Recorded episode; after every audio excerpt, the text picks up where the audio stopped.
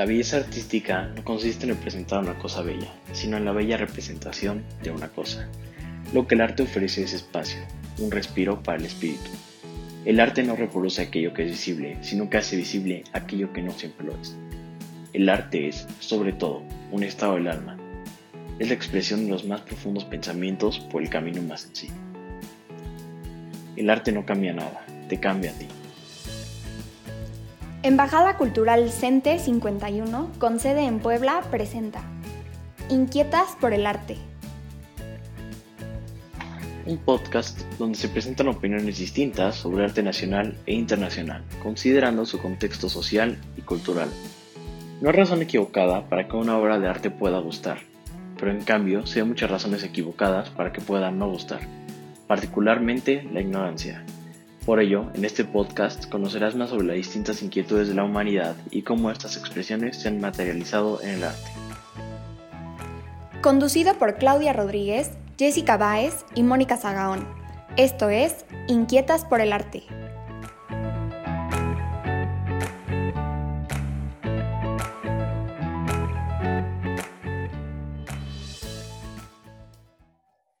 Estimado auditorio, es un gusto y un honor saludarles en esta nuestra primera emisión para la Embajada Cultural del CENTE número 51.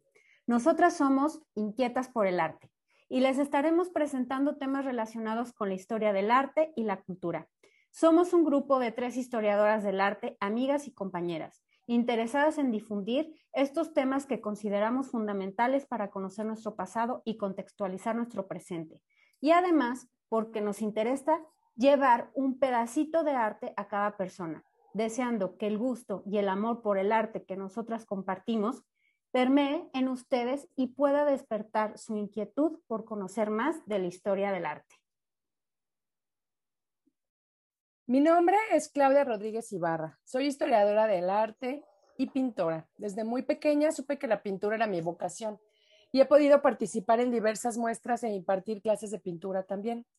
Soy mamá y como tal deseo que mis hijos aprendan de mi experiencia el gusto por el arte y por hacer lo que más disfruto. Me gusta mucho aprender y siempre estoy queriendo aprender algo nuevo. He tomado clases de francés y de japonés. Además disfruto mucho de la natación, lo que practico desde hace muchos años. La huella que dejaron en mí algunos docentes durante mi proceso académico me llevó a reflexionar sobre el compromiso de los historiadores y docentes en la formación de los estudiantes y la sociedad. Estoy convencida de que el estudio del arte es una sólida red de apoyo para la juventud y por ello la difusión del arte es tan importante para mí. A continuación, les presento también a mis colegas y amigas Mónica Zagaón y Jessica Báez. Hola a todos, bienvenidos a este podcast. Mi nombre es Jessica Báez Márquez, la segunda inquieta del equipo. También soy historiadora del arte.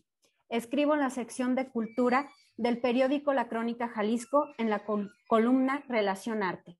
Soy escritora y acabo de terminar mi primera novela histórica. Soy casada y madre de tres hijas. Hablo italiano y un poco de inglés.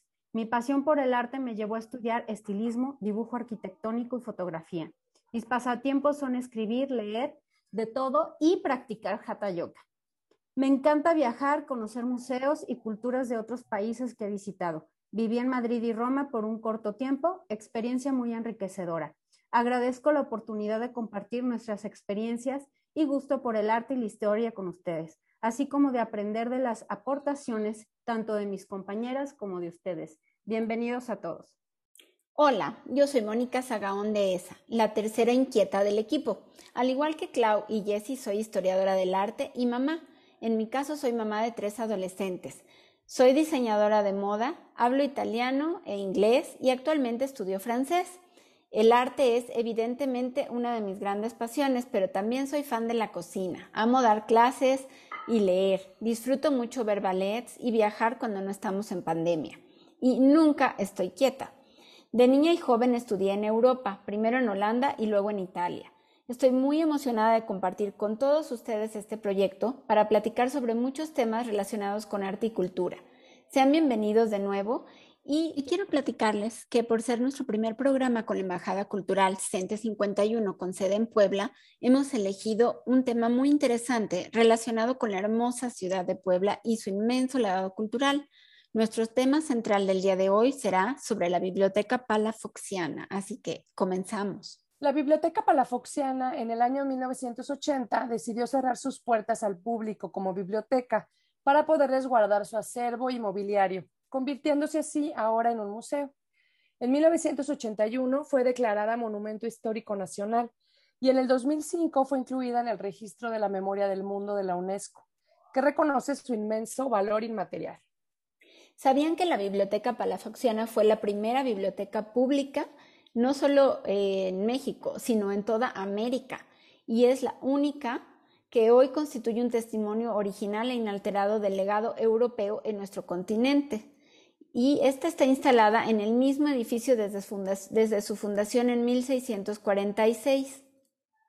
Se encuentra en la Casa de Cultura, que era el antiguo Colegio de San Ildefonso, en el centro de la ciudad de Puebla, en el centro histórico, en la avenida 5 Oriente, número 5. Y debe su nombre a quién creen? Pues a su ilustre fundador, sí, a Palafox, el obispo de Puebla, que además también fue virrey. Y vamos a platicar mucho también sobre su vida personal, ¿verdad, chicas? Así es. Sí, Se va a poner interesante. Sí, Es, una historia muy interesante. Muy interesante y con algo de drama también. Hablando de la biblioteca físicamente, en 1773 el obispo de Puebla, Francisco Fabiani Fuero, estableció la nave principal que mide 43 metros de largo de la biblioteca palafoxiana para que el pueblo pudiera acceder y disponer de la colección que había donado el obispo Palafox. Esta la construyó con dos pisos de estantería de cedro, ayacahuite y coloyote. Estas dos maderas con nombres tan extraños tienen la propiedad de absorber la humedad, para lo cual era muy importante para conservar los volúmenes tan valiosos que conserva en la biblioteca palafoxiana. Esta biblioteca es famosa por conservar en sus estanterías 41 mil volúmenes impresos. Imagínense la cantidad de libros que es eso. Claro, ahora con internet, pues ya, ya no es tan impresionante, pero, pero en su momento, pues sí. Oigan, además posee nueve incunables, es decir, libros anteriores a la imprenta de Gutenberg, o sea que están escritos a mano, ¿verdad, Moni? Sí, sí, sí. Sí, así como la historia de Herodoto de 1473, obras de Angelo Polinati, la crónica de Nuremberg, Hartmann Schendel de 1493. Este libro está escrito en papel de lino con caracteres góticos e ilustrado con más de 2.000 grabados. O sea, son, son realmente unos libros muy hermosos por, por eso que dicen de, los caracteres góticos, ¿no? Son como pinturitas, digamos, en un libro. Sí, son libros eh, que son una joya cada uno y por eso ahora están resguardados y se tuvo que convertir en un museo. Porque, bueno, me estoy adelantando un poco al mobiliario, pero este, se encuentran aún ahora que uno va de visita como museo, unas de las mesas antiguas con rayones, con palabras malsonantes, porque pues como era una biblioteca pública, la gente entraba y no hacía siempre un buen uso de ella, entonces era importante conservar estos volúmenes bien resguardados. ¿Cuáles otros libros importantes hay, Claudia? Qué tristeza que se tengan que cerrar este tipo de espacios porque no somos capaces de respetarlos, ¿no? Así pues sí, pero por otro lado queda la opción de que sea un museo y podamos conocer. Claro. Algunas obras que están expuestas. Como... Sí. Uno de los libros que está expuesto al ingresar a este recinto es el Atlas de Gerardus Mercator, que conserva la inscripción del, del Colegio de San Juan está grabado a fuego en el costado de las páginas, que es como se usaban los libros de, ese entonces. Sí, como vacas, les ponían un sello caliente en la parte donde están todas las hojas y eso pues marcaba el nombre del dueño, ¿no? Que bueno, en este caso era la biblioteca, la dueña, el Colegio de San Juan. Así es. También otro de los libros importantes es el Atlas de Ortelius, impreso en Amberes en 1548 Fíjate desde cuándo datan esos libros, qué bueno que los estén conservando. Una Biblia políglota o Biblia regia, escrita de, entre 1569 y 1573 en griego, latín, hebreo y caldeo. Y otro libro de gramática egipcia de Jean-François Champollion. ¿Se acuerdan quién era Champollion, Moni? nos estabas platicando la historia hace rato.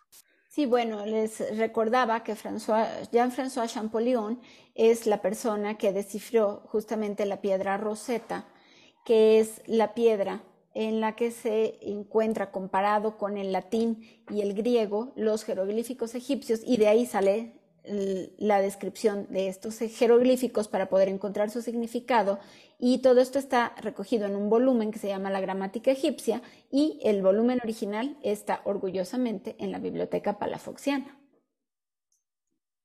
Una gran labor sin duda, ¿verdad? Sí. todos estos escribanos. en 1646, el obispo de Puebla, Juan de Palafox y Mendoza, donó su selecta y rica biblioteca personal con más de 5.000 volúmenes a los colegios tridentinos. Lo hizo pensando en la formación de los miembros del clero, pero también en la formación de toda la población poblana, por lo que declaró que se debía permitir entrar a cualquier persona que supiera leer. Una iniciativa muy moderna para sus tiempos, ¿no? Que en el siglo XVII se permita a cualquiera, nada más con la condición de que sepa leer, accesar a estos tesoros de libros, ¿no? Era algo muy poco común. Sí, estaba incluyendo al pueblo finalmente, ¿no? Le estaba dando como un acercamiento a la cultura también. Sí, y eso al conocimiento. También, eso también incluía al sexo femenino. Claro. Bueno, también me imagino, no sé, ¿no? Yo no estoy muy convencida pues de que el sexo femenino haya podido leer en esos tiempos, exceptuando quizá por, les doy un pequeño anticipo de lo que va a pasar al final del programa. Hay algunas mujeres que sí sabían leer, ajá, pero sobre todo las, sí, no, no era común. Oye, que sabían leer y sabían escurrirse entre la sociedad ah, para poder acceder a esos lugares, ¿no? Sí, de hecho, de, muchos de los libros también los robaban, ¿no? Los robaban este, mujeres, bueno, no nada más este, mujeres, también hombres, pero porque muchos de esos libros eran prohibidos para los lectores, ¿no? Entonces, normalmente eh, era ese, ese tipo de, libros, de, temas prohibidos, mm, los tenían los escribanos, los tenían este, más bien resguardados, pues, pues la gente más culta, ¿no? Que en este caso pues eran, eran los, los monjes. Sí, generalmente era toda la Iglesia Católica la que dominaba el momento, por lo menos en Oriente y después de la conquista también en América. Y ellos eran los que eran los guardianes de todo el conocimiento y decidían que sí y que no, y quién podía accesar y quién no. Así es. Poco a poco. de alguna manera, como quieres, como quiera, fue abriendo las puertas, ¿no?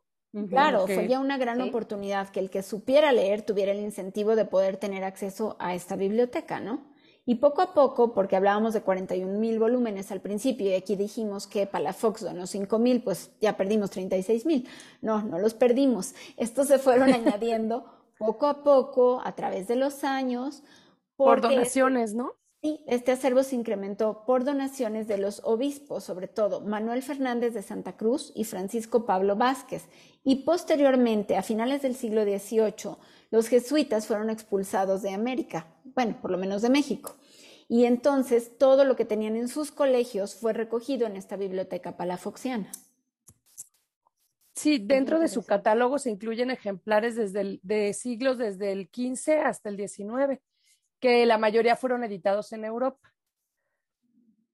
Pero también hay nueve impresos mexicanos del siglo XVI, o sea, del 1500 y pico, muy, muy antiguos. además de nuestros nueve incunables, tenemos los nueve impresos mexicanos del siglo XVI, que son otro tesoro, ¿no? Que, que no tiene ninguna otra biblioteca en América. Oigan, pues vamos a platicarles un poquito de quién fue el, ahora sí que el, el fundador de esta biblioteca, ¿no? Que, que gracias a él lleva, lleva su nombre. Sí, y qué hay detrás de, de, su historia, ¿no? Es una historia muy interesante. Sí. De su vida. Y que pudo acabar en, en, no ser, ¿no? Entonces eso también es. muy interesante. A ver, lo que pudo pues, haber platícanos un poquito de antecedentes. Bueno, pues les platico. Juan de Palafox y Mendoza fue hijo ilegítimo de don Jaime Palafox y Mendoza. Márquez y Aritza. O sea, un, un, nombre con un apellido, bueno, algo, algo largo, ¿no? Bueno, era un noble, ¿no? Un noble, ajá. Español. De una, de una mujer, eh, bueno, fue hijo de él y de una mujer de una familia ilustre, más no, no se sabe todavía bien quién, cuál era el nombre de esta mujer. Eh, esta mujer se retiró a esconder su embarazo a un balneario en Navarra, España, con la intención de ahogar al niño al nacer, pero fue sorprendida en el intento y el niño se salvó para ser criado por un servidor de la casa de Aritza, hasta el regreso de su padre de Roma. Este lo reconoció y lo envió a las universidades de Alcalá y Salamanca, mientras su madre se hizo monja con las carmelitas descalzas. Aquí volvemos un poquito al tema que platicaba hace ratito con Claudia, ¿no? Que estábamos diciendo que las mujeres tenían mucho menos oportunidades. Por supuesto, esta mujer, pues yo creo que le fue bien porque prácticamente la pescaron con las manos en la masa para un asesinato, pero pues sí termina de una, de una manera enclaustrada como monja y pues sin muchos derechos y también, como lo mencionabas, es una mujer que es sin nombre, ¿no? Una mujer de familia ilustre. ¿Quién era? ¿Cómo se llamaba? ¿Qué familia? Pues lo desconocemos, ¿no?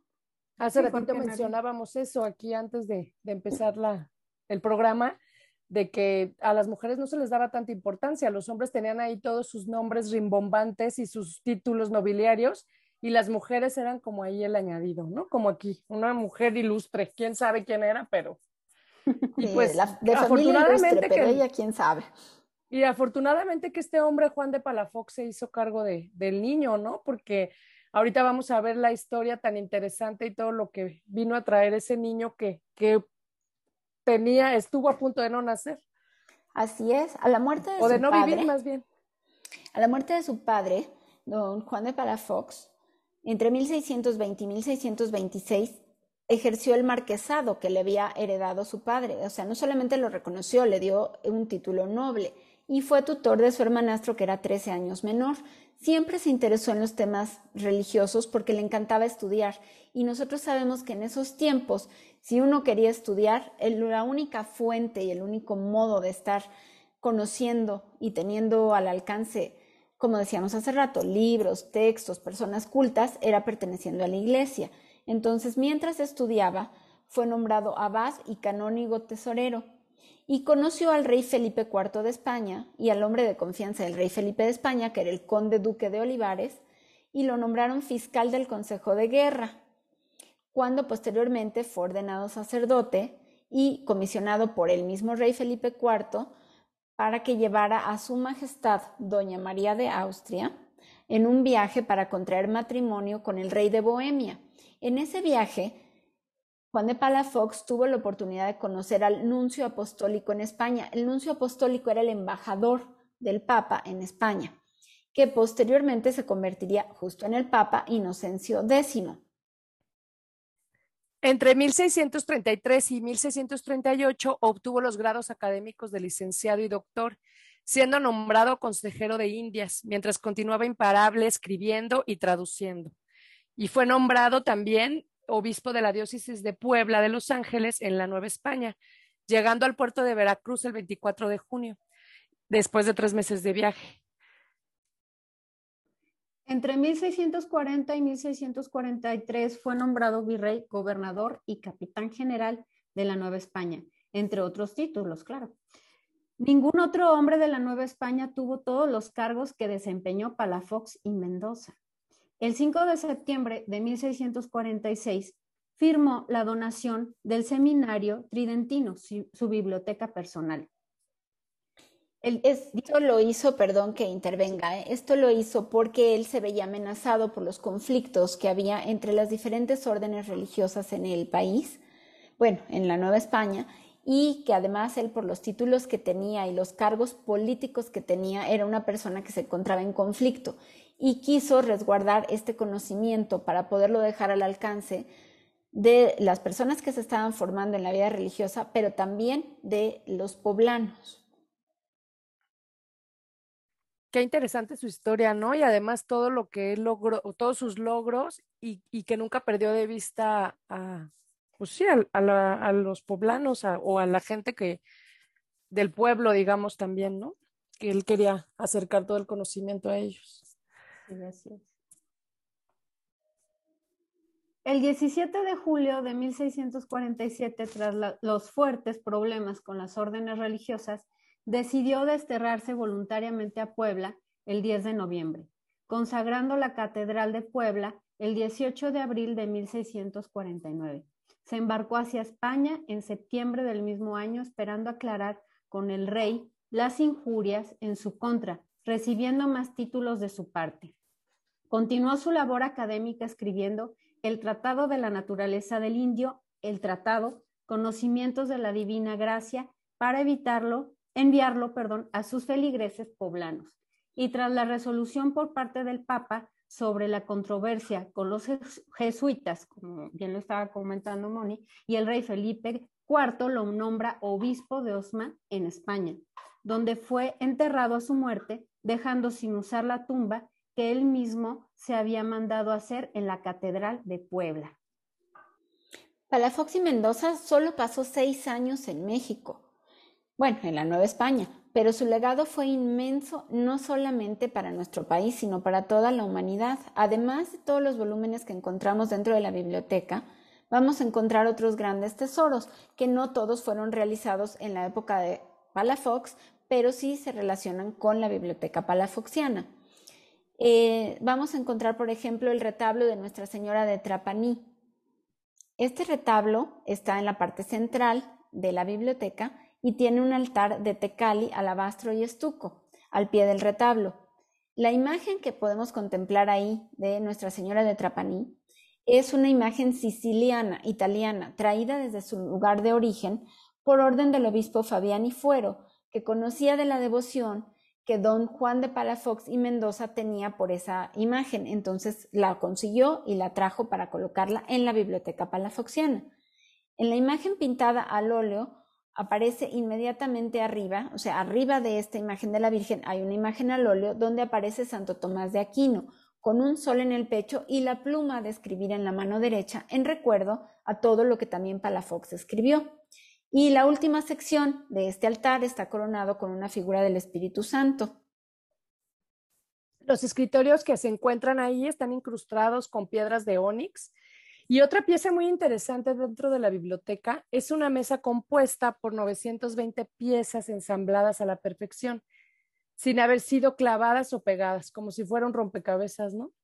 También las puertas de madera labrada del portón en las que se distingue el escudo de la casa de Arisa y el escudo de armas de Palafox están ensambladas de la misma manera, teniendo 900 piezas cada una.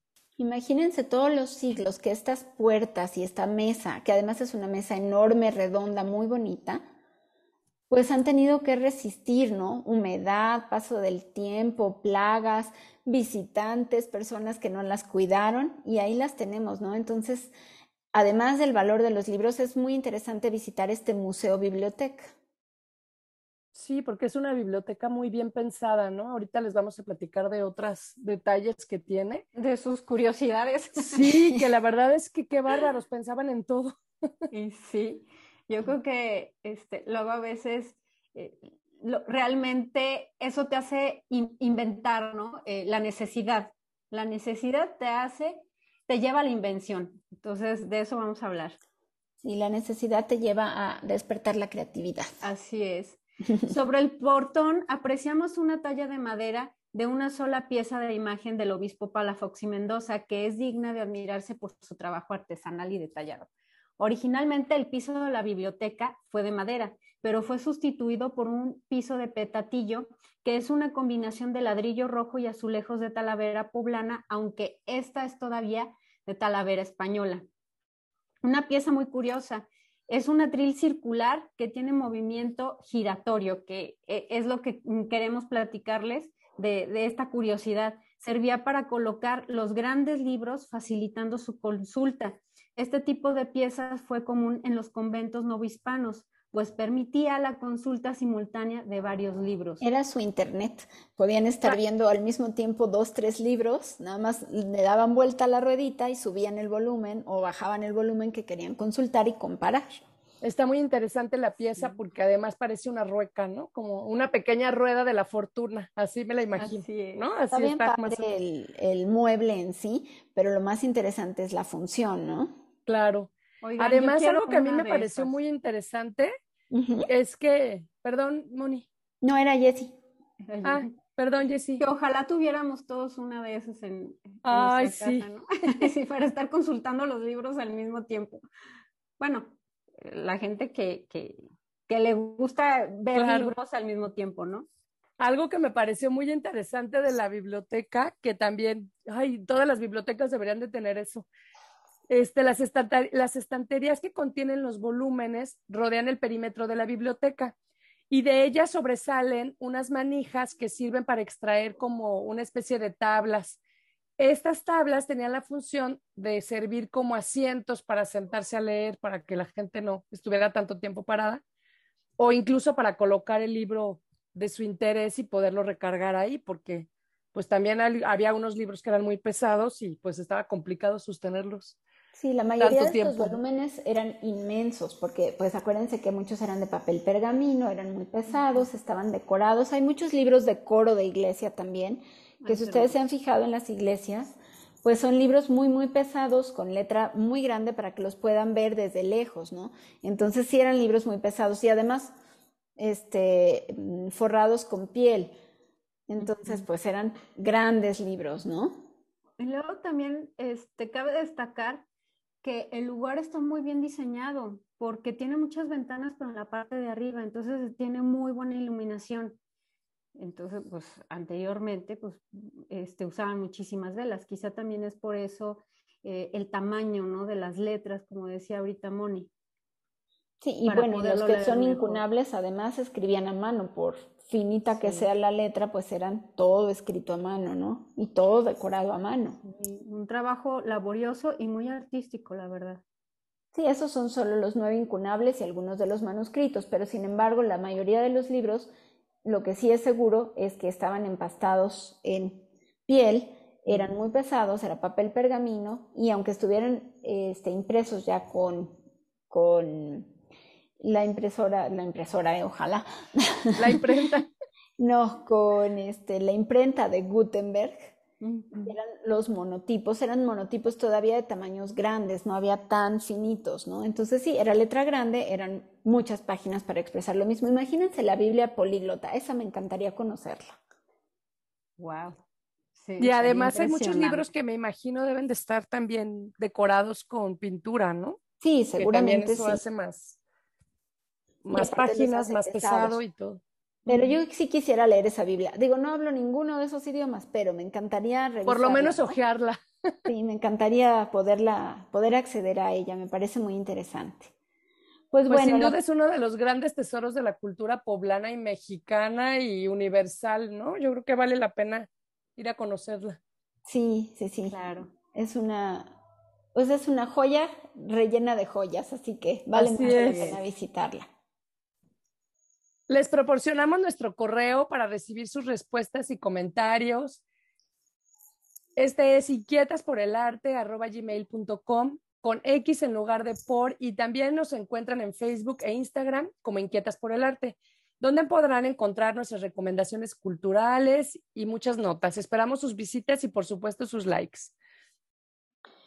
Bueno, en todas nuestras emisiones, nosotras buscamos poder hablar siempre de una mujer artista o relacionada con el arte, justamente por lo que hace ratito comentábamos, que en la historia del arte hemos podido estudiar a través de nuestra licenciatura que la mujer siempre ha estado un poquito atrás, bueno, hasta los últimos años, ¿no? Pero siempre ha tenido una postura de, eh, de estar atrás, de ser menos importante, de no ser nombrada.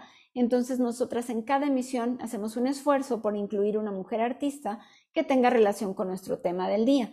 Y en esta emisión hemos elegido mencionar a Sor Juana Inés de la Cruz, por ser una de las artistas más notables contemporánea al momento de la creación de la Biblioteca Palafoxiana. Ahora Jessie nos va a platicar un poquito sobre Sor Juana Inés de la Cruz. Bueno, mejor, mejor, bueno, su nombre realmente fue Juana Ramírez de Asbaje, nació el 12 de noviembre de 1648 en San Miguel, Nepantla, en el Estado de México actual. La niña, hija de capitán del origen vasco Pedro Manuel de Asbaje y Vargas Machuca y de Isabel Ramírez, criolla, Creció entre las haciendas de su abuelo materno, que amaba la lectura y le transmitió esa pasión. La poetisa creció en estos hermosos lugares con vistas a los volcanes Popocatépetl y Iztaccíhuatl, hasta la muerte de sus abuelos cuando se trasladó a la Ciudad de México, quedando al cuidado de su tía María, donde aprendió labores femeninas, pero también comenzó a tener lecciones de gramática. Su amor por las letras fue el acto más revolucionario de su vida. A los ocho años escribió sus primeros poemas y le pidió a sus padres que la dejaran vestirse de hombre para poder asistir a la escuela. Hacia sus 15 años formó parte del servicio de la marquesa de Mencera, de Mancera, perdón, viviendo en la corte virreinal de la Nueva España. Nunca abandonó su amor por la escritura, tanto que se recluyó voluntariamente en el convento de San Jerónimo para poder terminar sus libros en tranquilidad, lejos del bullicio de los hombres amenazados por las mujeres inquietas. ¿Como quiénes? Como nosotras. Oigan, y justo lo que platicábamos hace ratito, ¿no? Que todo lo que tenían que hacer las mujeres para poder acceder al conocimiento. Así, es. y también platicábamos antes de que comenzara el programa que cuando fuimos niñas, cada una en diferentes lugares, porque eso es algo que no les platicamos al principio de, de nuestros programas, provenimos de diferentes partes de la República.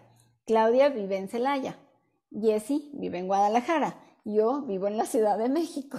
Entonces, pues todas en nuestras diferentes primarias nos aprendimos el mismo verso de Sor Juana Inés de la Cruz. Entonces, bueno, en reconocimiento a ella, pues sí, eh, lo recordamos con mucho cariño en esta emisión. Y además, por lo que creo, inquietas igual que ella. Exactamente. Por eso decimos, hombres necios que acusáis a la mujer sin razón, sin ver que sois la ocasión de lo mismo que culpáis. Si con ansia sin igual solicitáis su desdén, ¿Por qué queréis que obren bien si las incitáis al mal? Se la sabe muy bien. Yo, la verdad, sinceramente, ya se me olvidó. muy bien, pues bueno, vamos a acabar de ver la vida de Sor Juana. Ok, durante su vida escribió una serie de obras de teatro, poemas, sonetos y hasta un tratado de música. Según Octavio Paz, Sor Juana fue primera feminista de América. Imagínense, qué honor, ¿no?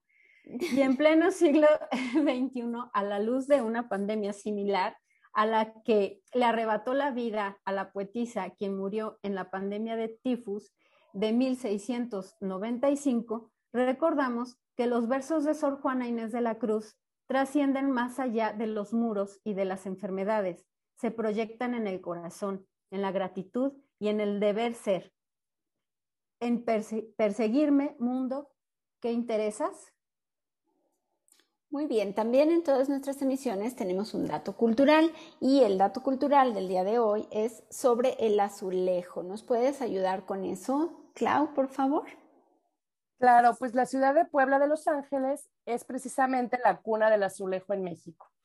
Esta tradición se remonta a finales del siglo XVI, imprimiendo un sello distintivo en la arquitectura y un, solo, un sólido prestigio a la cerámica de la Talavera en los siguientes siglos. Fueron los alfareros musulmanes quienes introdujeron en España los azulejos para adornar su arquitectura y de ahí que llegara esta tradición a México. En sus orígenes hay antecedentes árabes, españoles y por supuesto chinos. Se dice que la palabra azulejo proviene del árabe azuleik, que significa pequeña piedra bruñida. Existen varias versiones sobre su origen y otros dicen que su nombre surgió por el uso del color azul que predominaba en los azulejos persas. Otra versión sugiere que se aplicó por primera vez para nombrar los azulejos importados por España de Delft en Holanda, en los cuales también predomina el color azul. El caso es que con el tiempo este nombre se generalizó para designar piezas independientemente del color de sus decorados. Lo que sí podemos afirmar es que forman parte de las decoraciones más bonitas de edificios icónicos de Puebla, como el convento de San Francisco o la parroquia del Rosario en la iglesia de Santo Domingo. Y por supuesto, esos azulejos pues también han formado parte de, de toda la arquitectura mexicana. Ay, qué belleza, a mí me encantan, sinceramente. Acá en el centro hay muchas casas con ese, con ese tipo de azulejo. Sí, yo creo que en todo México podemos encontrarlo. Bueno, pues ha sido un gusto compartir con ustedes este rato y esperamos contar con su compañía en nuestra próxima emisión. Muchísimas gracias a todos y bienvenidos a Inquietas por el Arte.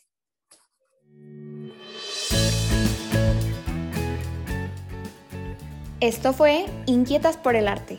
Sintonízanos en nuestra próxima emisión presentada por la Embajada Cultural CENTE 51.